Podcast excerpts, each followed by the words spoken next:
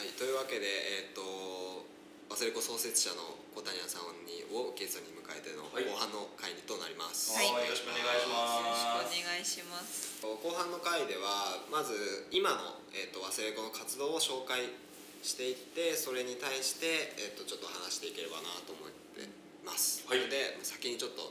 忘れ子がまずねみんな多分聞いてる皆さんも、まあ、忘れ子に関わりのある方とかだ忘れ生とかなんとなく知ってるかもしれないんですけど多分知らない人がほとんどだと思うので、えっ、ととりあえず2019年は2019年度はどういう活動をしたかっていうのをまず簡単に説明していきたいと思います。ぜひお願いします。はい、まず一さっきもちょちょこっと出ましたけど「クマロック」というイベントを、まあえー、と2019年は4月うん。4に打ち月ました。ね。これは、はい、総大生だの総大生が一人でもいるアーティストバンドなら出れるっていうのくくりで、えー、と学生バンドのみでのライブハウスでのイベントですね。これを行う。これは定期的に行っていてそれからもう一つ、まあ、大きなライブイベントというと,、えー、と早稲田アートショーケースうん。というものを、えー開催しましたこれは10月。10月10だね。月です。ゲストに踊ってばかりの国とノーバシーズいただいて、えー、と総大生バンドとしてザ・キャビンズそれからシーンズの2組に出ていただきました。それとあと忘れ子としてはオーディションをうん。はい、行わせていただいて初めてね X さんとねそうですね初めて第1回目で、えー、とその中でグランプリを3つ決めさせていただいてライブ審査もやって結局グランプリは、えー、とテント東京とチェラビークうん。それから石川隼人。そこの3組になった。そこのまあ大きくこの3つぐらいですかね。忘れ子の活ね動とし忘れては。子だけではね。はい。あとは他の団体と一緒に早稲田祭でアリーナ企画。早稲田アリーナっていうのがつい最近できた。ことで、早稲田アリーナね。すごいよね。あ 今年ちょうど？ちょうど？今年の？2019年にできたんじゃない？の春とかにできたのか。かな？はい。まだできて多分完成して1年経つか経たないかぐらい。そっかそんなまだ最近できたものなのか。そうそうそう。でそれの第、まあ改修後第1回目のイベントとして早稲田祭でね。呼んで呼ばせていただいてうん。大成功でしたね。大成功でしたね。素晴らしい。という感じですかね。ね。大きなイベント活動としては、ありがとうございますどれが印象に残ってんのうんどれまあ、でもショーケースが僕はショーケース大きかったかなショーケースショーケースも大きかったけど割となんかショーケースは私ショーケースも2回目だったんですよ今回のも、だからまあなんだろうな。2回目だからその1回目の衝撃ほどそんななくってあ、大成功だったからすごい嬉しかったんですけど、でもやっぱりアリーナって4,000人規模、よや週うん？キャパが4,000だから、なんかもうあまりにも広すぎてでかすぎてこう人の動きも速いし動いてる人数も全然桁違いだしそこがやっぱり私は一番印象に残ってますかね。素晴らしいねちょっと俺も今こう聞いてどれもその10年継続してるクマロックとか新しくあの何代目かながこう新しく作ったそのショーケースっていう活動の一つの基軸年年間の大きなウェイトを占める基軸があってで新しく挑戦したオーディションっていうものがあっててどれも魅力だから全部触れたいんだけどまあちょっとやっぱ注目するのはアリーナかなと思ってて。はい。そのまあ俺運スタだったから戸山キャンパスの戸山キャンパスの担当でね。あそうだったでんですか。2010年の時であの早稲田先生代表がいて副代表が2人いて副代表がそれぞれその本キャンと文キャンに分かれて最高責任者をやるで俺が文キャンの最高責任者やって2010年に。あのあれ UBC が座禅ボーイズが呼んだりした年なんだけどあのロックステディ早稲田が創設された年だ。あそうなんですでか、あのかまってちゃんとかをああのドラゴンアッシュとか呼んだ年なんだけどそれはどこでやったんですか？会堂記念会堂旧アリーナ。前の形がでやったりした時に責任者をやっていてでそのワセレコと戸山キャンパスっていうのは特にその深い関係はない、まあ、文キャンのスペースでミーティングをやりがちぐらいな感じだけど、俺個人としては結構その早稲田祭にやってた3年間はずっと戸山キャンパスのことばっかり触ってきて、戸山キャンパスってやっぱその本キャンと比べて離れてたし当時は今と比にならないぐらいキャンパス内工事箇所だらけでできないことがめちゃくちゃ多くてで自然とスタッフの士気も下がって企画もあんまり入らなくてみたいなうんスカスカキャンパスみたいな感じだったの。それがすごい嫌でで高校のキャンパスをその今その工事だからってその物理的な制約を乗り越えてちゃんと祭りの一つの会場として盛り上げようみたいな。でもちろん記念会堂でそのゲストイベントをやってるんだけども記念会堂だけのためのスペースみたいになっちゃっててでそれがすごい嫌ででそれをやる部署にずっといてでそのまま副代表になったんだけどだからその富山キャンパスを使ってみたいなのがまず個人的にもすごくずっと夢があった部分。で俺が大学から離れて何年かして記念回廊が改装工事に入るって聞いてでこれじゃあ新しくできた頃にはピカピカなんだろうなと思ったらもう俺も実際中に早稲田祭は行けなかったんだけど、あの誰もいない時に入ったんだけどなんか運動部が練習してたけど。いやもうめちゃくちゃピカピカな。でも程よく前の記念街道の名残がある形になってて、へうん、中はね外は全然違うけどはい中の形は結構似てる。結構ボロかったですか？めちゃくちゃボロかったね。えだって前の記念街道はあれだよ。前の東京オリンピックの時にできたものだからすすごい。なんかの会場だったのよねあそうなんですか？オリンピックですか？うん。ええ早稲田が。うん。へえまあ前は多分今ほどそのいろんなところに施設がないからうん。すでにあるものを使ったり、うん。まあ、大学で言えば金がある場所だからねなんか多分そういうところに通ったりしてたじゃあ築50年ですもんとかだったはず、めちゃくちゃボロボロだって。まあドラゴンをしてゴーやってた時もうビシビシビシビシ怖い怖い抜けそう。揺れてたんだけど。まあだからそんなのもあったり。で忘れ子立ち上げの時もやっぱその早稲田祭にどういう形で忘れ子が出展するかっていうのはずっとやっぱりその、まあ、夢のある部分ででその初年度から CD を作ってスペースを借りて売るっていうのはやってたけどやっぱりいずれその自分たちでイベントを企画して大きいところでその学生のバンド見てもらうみたいなところはやっぱりそのもう口に出せないぐらい大きいけどやっぱ夢としてはあってでもそれの第一歩この2019年に君たちの世代がその踏み込んだっていうのはかなりやっぱり衝撃10年足らずでここまで来たっていうことにめちゃくちゃその、まあ、団体連合ではい。参入したと思うけどそれはそのかなり嬉しかったなと思ってめちゃくちゃ嬉しかった。引退してから一番嬉しかったかもしれない。記念会堂のアリーナで企画をやったその一員になったっていうことが。でそれはそのウンスタ的な話もあってやっぱその記念会堂だった頃すでにタイムテーブルを割っていくともう何組かしかサークルを借りれないわけよ記念会堂を、枠がそもそも少ないってことですよね。なんかもうだって1日目2日目って早稲田祭があってあー昼夜昼夜みたいなの割ってったらまあ片手ぐらいのサークルしか使えないしですでにやっぱりその経験があるところがどんどんやっぱりそのサークルが運営が上手になっていくのは当たり前だから、新規参入するっていうのがめちゃくちゃ難しい。ところにやっぱそのすでに参入してた UBC とロックステとその、まあ、ロックステでもその後しばらくやってないか初年度は記念会でやったんだけどのところと組むことでその記念会のアリーナを使ってイベントをやれるところに行ったっていうのはすごい嬉しいし他どこが使ったんだろうな今年ですかいやほとんどリンクススが1個イベントやってあともうエンディングフェスうんうんうん。あそっか。エンディングとかも記念会なのか。そっちでやってましたねちでやってました。そうだよねかつてはね大熊行動前のステージがあって。ああそうですよね。今年からってことですし。えっとね多分ね何年か前に1回やったんだよね。大熊コートが多分なんか改装工事かあー。その時に体育館でやって。でもそれが多分逆にいろいろ室内だから演出ができていいってなったのかもしれない。そうそれが夢があったので、まあ、今後のかなり大きな柱になっていくかなと思うので。はい。いやもう絶対に手放さず毎年やってほしいねそうなんですそう絶対にやってほしいね。結構でもいろいろやっぱうん。初回だったんで課題もいろいろ出てきて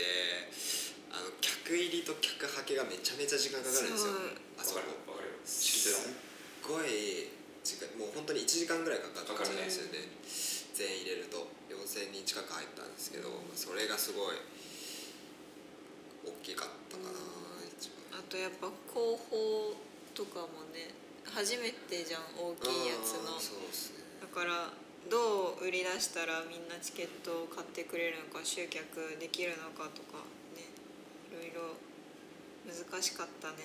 チケットも学内で、うん生徒は1000円で買えるっていうのをやって、うん。っていう感じでしたね。まあ、そういうね実際に経験してみてあの難しかったことはあの経験者を中心にクリアできることだと思うからそのクリアできることがあるうちまだ100点満点を出してないうちは繰り返していった方がいいと思うし、まあ、さっきも言ったようにそのそサークルを創設した頃からイメージのかなり先にあるけど確実にある夢だったからそこに今もう一歩踏み入れてるからもういや頑張ってそれを続けてほしいな。やっぱ早稲田にある箱物の中で一番魅力的な箱物。箱物なんだ。あれだトップですかね。トップ。だよトップ箱箱物。トップやっぱそのこの間やった侍とかねやっぱ将棋100人しか入んないから、まあ、そのできること埋める感動の数もやっぱり100までだったりするけど4000入るっていうところで学校の中にある。で早稲田祭の2日間ね、まあ、その学校が最も盛り上がる2日間の中の一つの時間でやれるっていうのはもうこれ以上ない環境だと思う難しい課題もクリアしていきたいですね、じゃあ毎年やれるように、ねそう。だなんかこうこういうのが面白いんじゃないとかいうアイデアとかありますか？いやなんとなく。な、まあ、アリーナに絡めて言えばやっぱ学生出してほしいね。あ学生バンドにその BiSH のオープニングアクトでも何でもいいから。学生バンドがきそのアリーナのステージに立った瞬間に忘れ子を作った意味がもう初めて一番でかい形で出るからでも一個問題があって、まあ、これは言っちゃダメだったらカットするんですけど あの音響がアホほど悪いんですよ。だからバンドが全然出れ出せない状況で BiSH もその音源流して踊る歌うだけなんですけど2階席はほぼ音響は壊滅的な状況だったらしくってだからちょっとバンドは厳しいのかなっていう、現状では。う公開ん？公会堂でしたっけ？前。前記念街道記念会記念会堂。堂。その時は音響はそんなに問題はなかったんですかね。ね。どうなんだろうね。分からんけどまあバンドは出まくってたよ。んドラゴンアッシュとかでもゴリゴリだもんね。チャットモンチーとかも来たしあそうなんですもうちょっと前の年。ホルモンとかも来てましたホルモンも来たね。ホルモンは10月の前だけどホルモンあの壊れるじゃんその鉄柵が倒れたらしい普通に壊れてるわまあ、鉄柵が多分こっちで用意したそのああはい多分立て付けたやつだけど、まあ、だからまあなんかでもさ大きいなんかアリーナとかの音ってなんかそんなもんじゃね武道館とかもさ奥の方の席何やってるか分からんから前の方やったらねめっちゃ分かるけどなんかでも音響が悪いのにアーティストにえ出演してもらうプレイしてもらうっていうのがすごく申し訳なくってなかなか手を出せないっていうのもブッキング側としてはありましたね。なるほどね。うまあ予算の問題にもなるけどやっぱあんだけの箱で音をがっつり鳴らそうと思ったらまあそのウンスタ側で多分用意してる PA が多分業者がいるはずなんだけど、はい。そのやっぱそのプロの音響の力でやっぱその今年はバンドが出るんで今年じゃバンド出てなかったところそうですね。全然出てないです。キャリーとそうビッシュがまあでも新しくなって音出してみないと分かんないみたいなのあったのああそうですね。初めてだったんで、まあ、でも4000人入るし多分スタンディングにしたらめちゃめちゃ入るんで、まあ、その分客派ね遣客入りがね そうだね。あと暴動が起きた時もう止められないっていう。でも結構ワクワクする。箱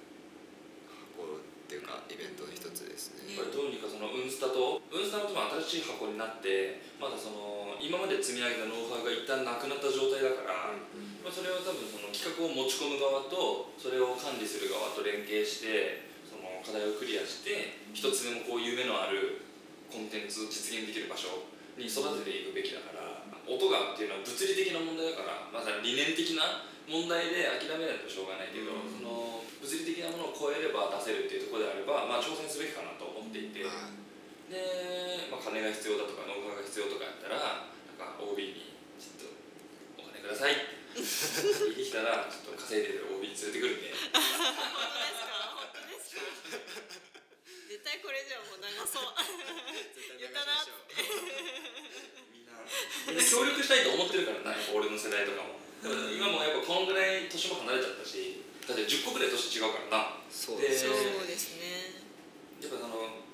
ちょくちょく顔出してみたいなことがやっぱもう、まあ、自分の仕事もあるしなかなかできんくなってきてるけどその協力したいと思ってるところもあるからこういうやっぱ大きい夢叶えるときにこう10年分の後押しというか、まあ、したいってみんな思ってるから。いやー叶えてほしいね。例えばねオーディションとかもあるしそのバンドを選ぶとかそのでそのアウトプット先としてアリーナがあるみた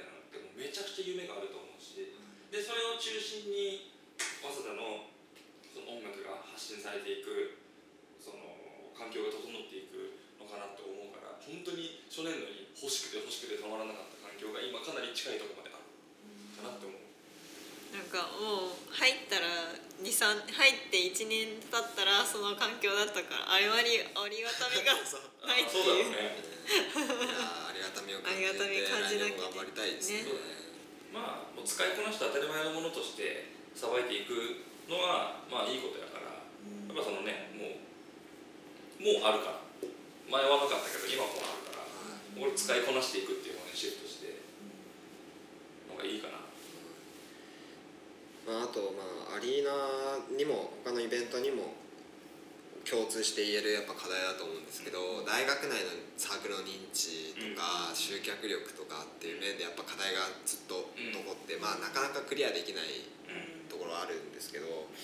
どういうふうに解決していったらいいですかね？そうだね。なんかその早稲田ミュージックレコーズのどこに面白みがあるかっていう話になるんだけどそのさっき前半の方で話したようにその日本社会があってそれを早稲田の中に置き換えれるぐらい早稲田のサークル文化はいろんな存在があってそれが複雑に絡み合ってて面白い文化を形成してる。でその中に一部としてその音楽をやってる個々をこうつなぎ合わせて大きなものにしていく。でその大きくなったものが社会から一般社会から注目されるぐらい大きなものになるんじゃないかっていう狙いがあって忘れ子っていうものを作ったのね、要はその数字に変換したらめっちゃ簡単で例えば政治経済学部の学生が3000 4000人いますと。で今メジャーデビューするために売りなさいっていうかこれだけ売れたら営業にできるっていう CD の枚数がやっぱその数千枚3000枚とかって言われててじゃあ何かしらの方法で政治経済学部の学生みんなが注目するような音楽コンテンツを作ってみんなが買ってくれたらまあ局所的早稲田の学生がってすごい局所的なファン層ではあるけど3000枚 CD を売れるアーティストが誕生するわけよ早稲田の中で。早稲田の文化の中で育っていくだけで3000枚 CD が売れるアーティストが誕生できる可能性がある。この早稲田っていうこの狭いエリアの中で、これはめちゃくちゃ可能性があることだなと思って。でそれをその漠然となんか3000人国内におるなあっていう感覚じゃなくて3000人いる音楽の環境っていうのを見える形にしてで実際にこう盛り上げるその声上げ役というかっていうのがいることで人が入ってきやすくなるっていう存在として忘れ子があったらいいなっていう理念があってだからその声を上げ続けることはいが常に大事常に自己紹介し続けて常に自分たちがやってることに気軽に入ってきてもらえる入り口をたくさん用意してでその中でコアになっていった人たちとその密なやり取りをできるっていうその、まあ、何段階かに分かれたコミュニケーションができるような仕組みを用意してっていうのがやっぱそのいいのかなと思ってるなんせやっぱその逆に言えばその外のこと早稲田のは必要な部分以外どうしてもそれを使わないと回らない時以外は、まあ、使わなくていいんじゃないかなっていうのは初年度がめちゃくちゃ意識してて。えだ本当はクマロックとかも早稲田の街の中でやりたかったしライブハウスがなさすぎて大塚使ってたけど新宿とか使ってたけど本当は学生会館の下のなんか音出せるスペースとかでやった方が絶対いいと思ってたしその早稲田の中で早稲田と社会の中だけで完結する文化のスペシャリスト。オーガナイズするスペシャリストであればいいかなみたいな。だからそのゲスト問題とかも初年度の方とかはめっちゃあって。だからその3年目4年目とかになってやっぱその注目を得るためにやっぱそのまずは箱を埋めたりして実績を作っていくっていうところに着眼していろんなこうゲストとか4年目とか多分テンパイとかが出るはずだけど、はいとかっていう動きをしたのもその注目度を上げるためとか初年度とかはもうなんかゲストと言おうが絶対早稲田卒がいないとダメだね俺が言ったんだけど。まあでもみんなそのなんとなく理念には賛同してくれてはいて。まあその厳しめのルールだけどやっぱそのオール早稲田みたいなものにめちゃくちゃこだわって多分初年度のやっぱり連中がウンスタ出身とかも多くて愛好心が強かったっていうのもあるけど飲み会のたびにコンペキの空歌ってたし歌ったことない。もったいない。ですよ。ね。飲み会終わったら馬場のロータリー行って肩組んでコンペキの空歌って解散やまあみたいなことかな。をやっぱやってたから別になんかコンペキの空歌えってるわけじゃなくてその早稲田っていう文化の中で自分たちがどの部分を担ってるかっていうのがすごく分かりやすいから忘れ子は。まあ音楽って大体みんな好きだしいや iPhone とかみんな持ってるから音楽を聴けるメディアはまあ多分もう9割9分持ってるだろうって思うからそこにどうやって早稲田の学生が今生み出してる音楽を届けるか。でそれがハマったら面白いぞみたいなすごい近いところにスターの卵いるぞみたいなっていうムードを作れるかかな。早稲田大学内にあることがかなり強みですよね。一番大きな強みですよね。例えば渋谷の街中を歩いてる若者に同じ言語で話しても伝わらないことがあるかもしれない。けど早稲田の学校の中だったらその伝わる言語が増えるというか例えば時間帯で今収録してるの1時半なんですけど今プラプラ歩いてる人いたら渋谷の街中だったら何してる人か分かんないけど今早稲田の中でプラプラ歩いてる人だったら今3弦がなくて予言に向かって早く来た人かうん。3弦を吹けた人かその昼うん休みに予定があって次も予言語源しかないみたいなとかなんとなくその人が何してる人かも分かるしあと服装で何のサークルかなんとなくこ あーわかりますね。う56分割ぐらいはできる。うん。そうですねしそのまあなんとなく赤抜け道で何年生かも分かるし。でなんかその早稲田の中でその伝わりやすい用語というかさ言葉もあるし。っていうそのより踏み込んだ共通文化を持ってる人間がこの高田馬場で5万人いるっていう状況はかなりやりやすいと思う。でやっぱその数字があるっていうのがやっぱ強いしここに5万人っていう数はめちゃくちゃ強い。日本で2番目ででかいんだけど早稲田って。一番は日本大学ね。っていうそのスケールメリットもありますしで現にその早稲田で音楽やってる連中っていうのも多分すごく人数が多いからじゃなくて多分多い。ああ他の大学と比べても。多分多い数も多いし質も多分高い。面白いことやってるからもたくさんいる。いやこの間もあのー侍でやってくれたリユニオンもすごく面白かったしあの後あの出てた川木と連絡取り合ってるよ。あ本当ですか、うん今度侍出てくれることになった忘れ子もどんどん関わっていきたいですね。あいいバンドやった？わいいバンドでしたね。ね本当にいいものだった。とかだったりやっぱりその出会ったバンドが面白いバンドだったりとか可能性を秘めてるバンドがたくさんあるしあと学生じゃなくなって4年生で卒業したからって音楽やめるもんじゃないしうん。っていうのも含めてもやっぱりその学生の間にその伸ばせる音楽の素養ってあると思うしそれを応援する上で早稲田の文化を背負うというかそれを後押しにしてこうブーストしていく。ってめちゃくちゃいいことだと思うから。はい。まあそんな感じ。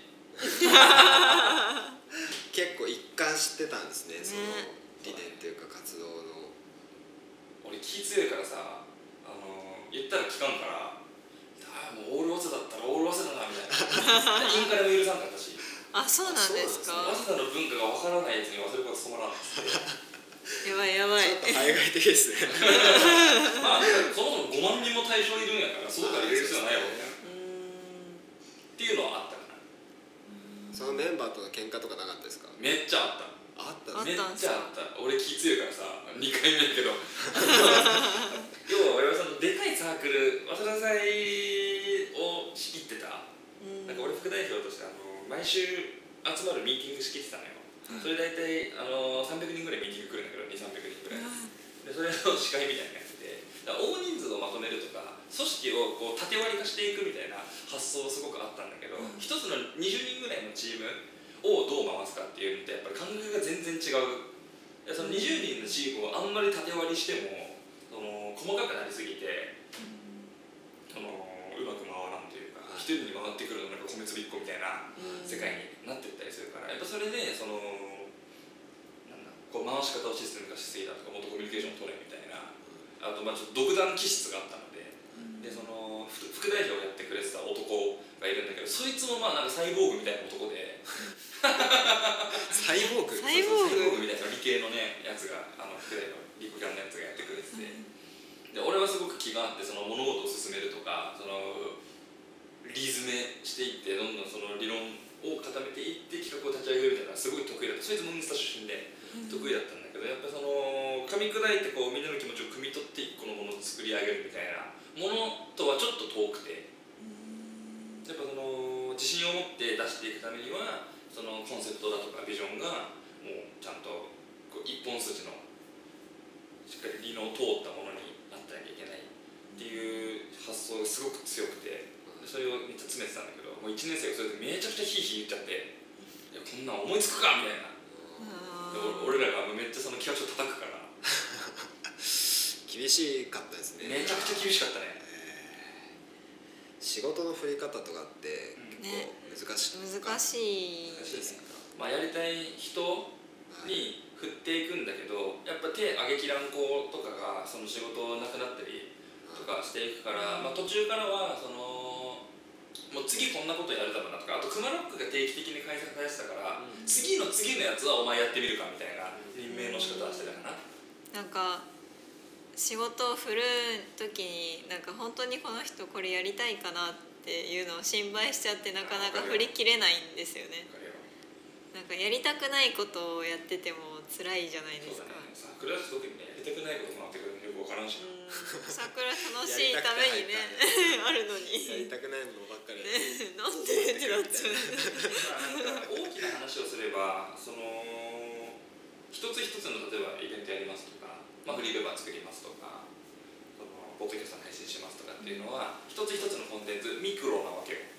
でもそのそれより上というか大きな皿として早稲田レコが、まあ、さから俺がなんか言ってるようにその早稲田の文化の中でこの音楽をこう取りまとめてこう発信していくよっていう早稲田の音楽を熱くするぞっていう大きな理念がある。それがマクロ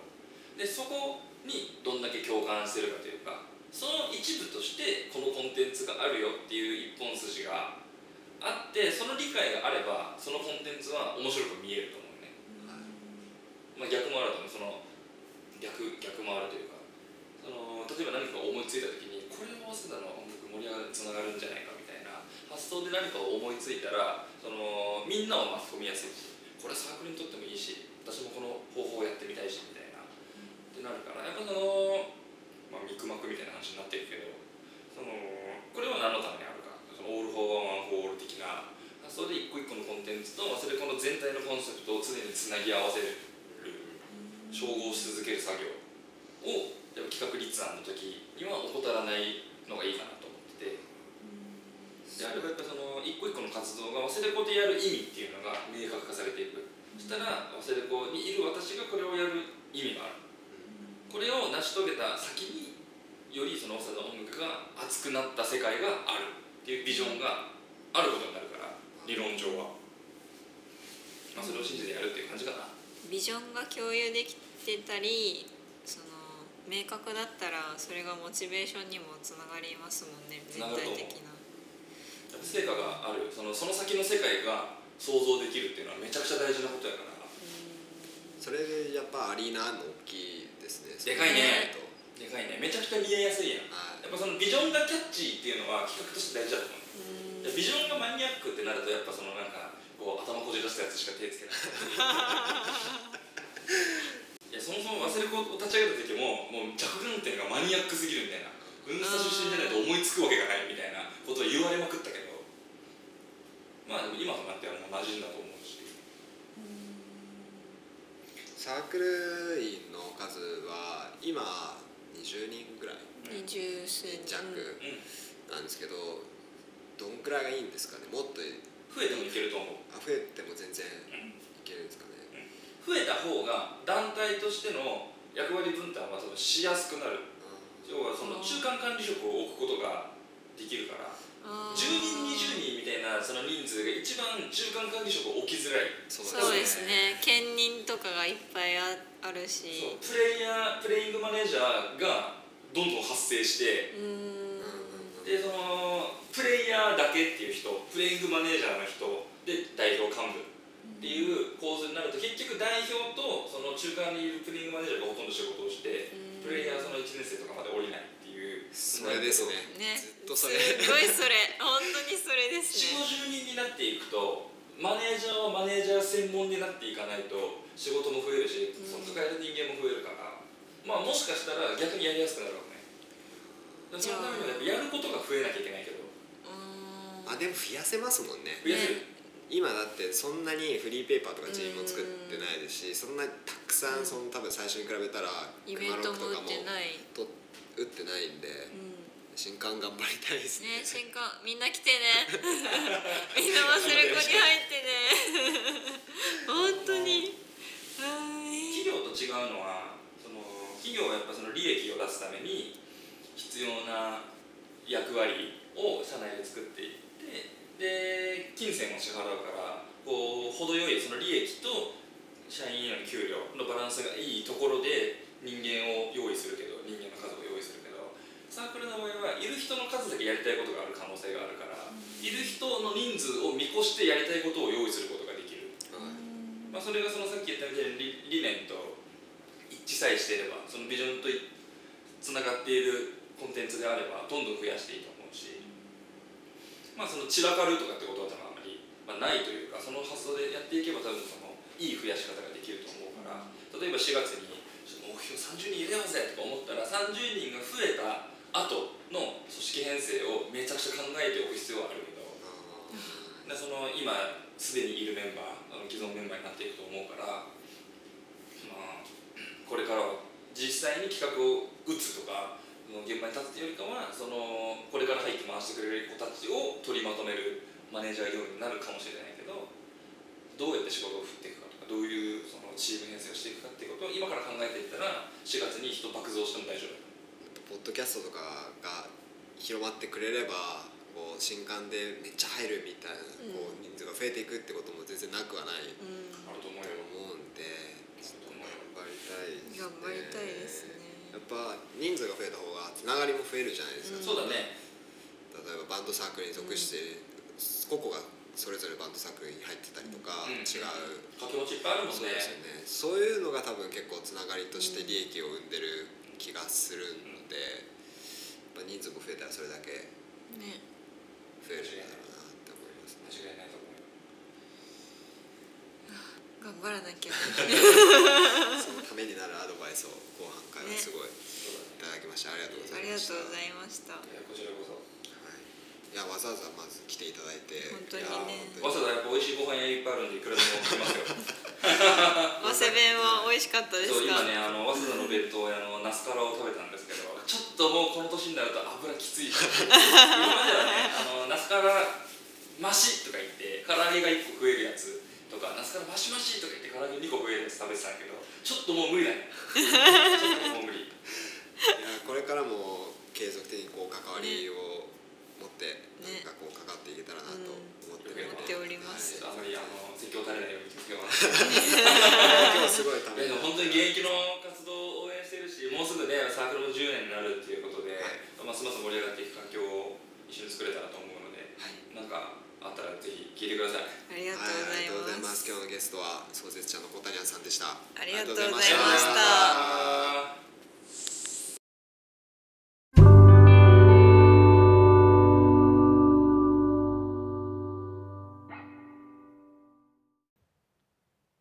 MC 丹治です。最後まで聞いていただきありがとうございます。